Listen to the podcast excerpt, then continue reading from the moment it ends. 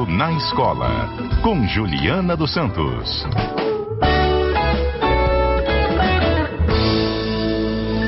Você deu uma passadinha pro Guarapari, professora Juliana, esses dias aí? Não, né? Eu... que foi, Mário? Você deu uma passadinha pro Guarapari nesses dias aí? Não, né? Não, não fui não. Quisera ser este bilhete o meu. Nossa. Mas não, não, é. não foi eu. Ah, paciência, né? É tempo saúde, vamos é. em frente. Professora Juliana, muito intrigante esse tema que você traz hoje, né? Porque a gente está nas festas juninas, as escolas fazem a festinha junina, a quadrilha, só que tem que religião que está nem para santo, não acredita em santo. E aí, como é que a escola deve tratar isso com as famílias? O pai tem o direito de falar, olha, gente, eu discordo, acho que tinha que comemorar outra coisa, não acredito em Santo Antônio, São João, não, não acredito. Como lidar com isso, professor? Isso virou uma questão nas escolas? As, você sabe que todo ano vira. Todo é? ano alguma família vai reclamar. Se tem, é, reclama, porque às vezes as famílias são religiosas e vão dizer: meu filho não vai dançar, minha filha não vai participar, porque é, entende-se como alguma coisa que pode desviar daquilo que as famílias acreditam. É, se não tem, algumas escolas optam por não, ter principalmente os confessionais que, que não são católicas, né? E aí as famílias, ah, mas tem que ter, porque a tradição não tem nada a ver com santo, é uma tradição. E aí a, essas escolas dizem, não, nós somos confessionais, nós não vamos comemorar, porque é de um santo, né? Tem a raiz lá em São João.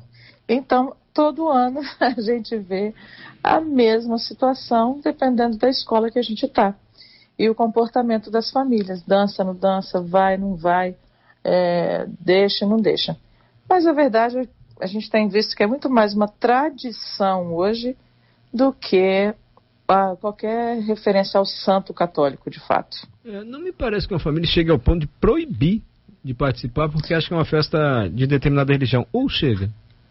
Chega, é? chega. Algumas famílias bem é, de, umas, de algumas religiões um pouco mais conservadoras, elas preferem que os filhos não participem, mandam bilhetes é, e deixam claro para a escola: olha, não vai participar porque somos de uma religião é, diferente. Uhum. E porque entendem que tem uma raiz lá é, religiosa e de um santo católico.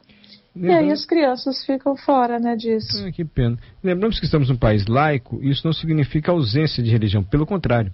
Significa aceitação de todas as religiões, né? Porque às vezes há uma certa Sim. confusão com isso. Pois não, professora? É, o que, que a gente vê na escola, né? A gente pega a diversidade, a tolerância, a convivência, o conhecimento. A escola é o lugar de conhecer. É, e para conhecer, as crianças precisam entender, experimentar, enfim. E nesse contexto é que a gente vê uma, uma discussão que, que talvez poderia já não existir mais, né? Olha, se lá atrás era uma festa de um santo, mas que hoje na escola já está tão popularizado que não faz mais referência, por que ainda discussão? Mas e se fosse de um santo? É, então vamos fazer essa que, ou a Páscoa, né? As crianças adoram fazer Páscoa na escola que também é, uma, é, é de uma raiz cristã, né? São festas e festividades que envolvem aí a cultura religiosa. E aí as outras famílias falam, então a gente precisa colocar também festas relacionadas às religiões de matriz africana, por exemplo. Porque aí sim a gente traz a diversidade. Mas a escola, eu vou te falar uma coisa, Mário, ela não está preparada para isso. Para a diversidade. Ela a escola em si ela tem traços conservadores, né, na, no seu fazer ali, no, no, próprio pedagógico, ela tem traços bem conservadores. Oh, o Fernando Soledade, eu vou nas festas por causa da festa, não pelos santos. Eu também. O David, boa tarde. No meu caso, é... no meu caso, no dia dessas apresentações, eu não levava minha filha na escola. Este ano eu mudei minha filha para uma escola de ensino evangélico que também não gosta das festas juninas, o David. Mas a, é. tem uma função didática também? Você ensaiar a quadrilha, fazer a quadrilha. Vamos dizer que não está questão religiosa em questão. Esse momento ali do ensaio, da quadrilha, tem é. algo pedagógico envolvido nisso? Tem, tem. Primeiro que você tem uma questão básica, negociação. Porque na formação de pares, as crianças querem negociar. é, querem dançar com, uma, com, um amigo que já é amigo, que já é do prédio, ou com um primo, ou, dependendo da idade, com um namoradinho, com a namoradinha, eles já têm as escolhas. E aí, quando os professores e as professoras estão montando né, as quadrilhas, não, não vai porque você precisa ter relacionamento com outras pessoas, você precisa conhecer outras pessoas. Então, quebra essas panelinhas que a gente fala, esses grupinhos. E aí, negociar. Tem que aprender como é que negocia, por que, que argumenta num processo é, desse, de tão grande de negociação, a colaboração para a entrega de um produto, porque eles vão entregar um produto para um público, que podem ser os pais, os outros pais, parentes, enfim. Mas eles estão construindo um produto que é a dança. E aí tem a colaboração para isso tudo acontecer. Como é que acontece? Se eu não ensaio, se eu não me empenho, se eu não me esforço, a disciplina para isso prejudica o produto que é um produto de uma classe, não é o meu produto só, mas um produto de uma classe.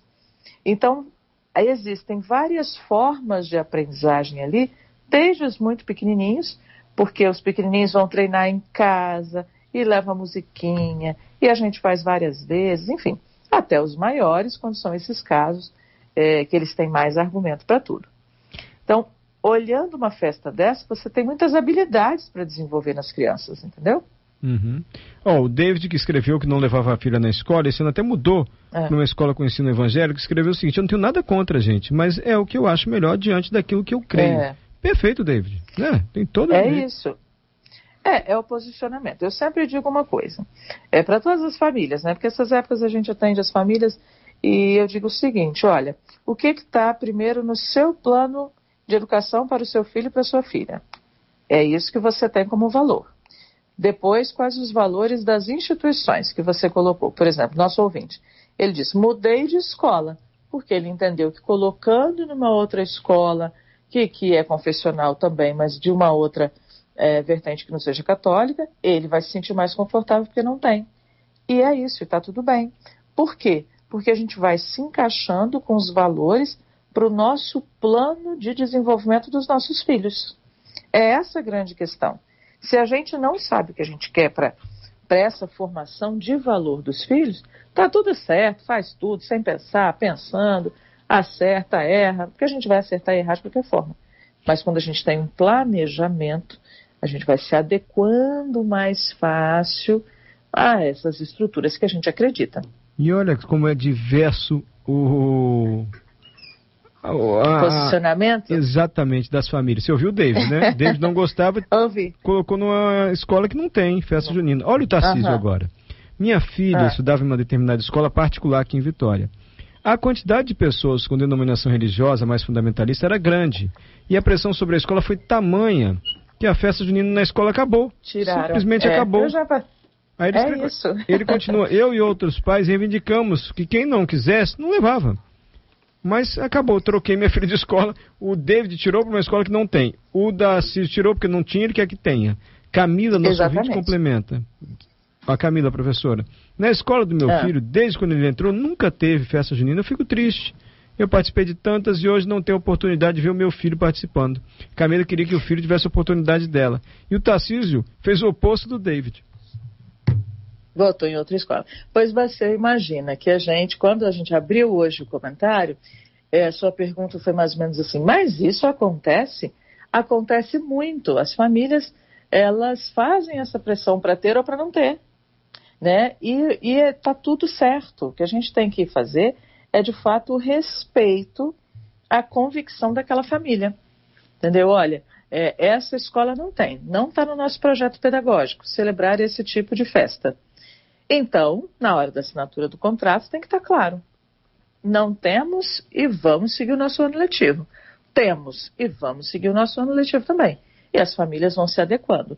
Mas é muito recorrente, é mais recorrente do que você pudesse imaginar.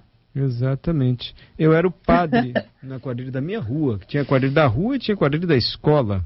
Eu e... amava, eu amo festa junina até hoje. É mesmo? Agora, às vezes eu acho que os meninos não querem dançar. E eu vejo assim, o menino já adolescente está ali.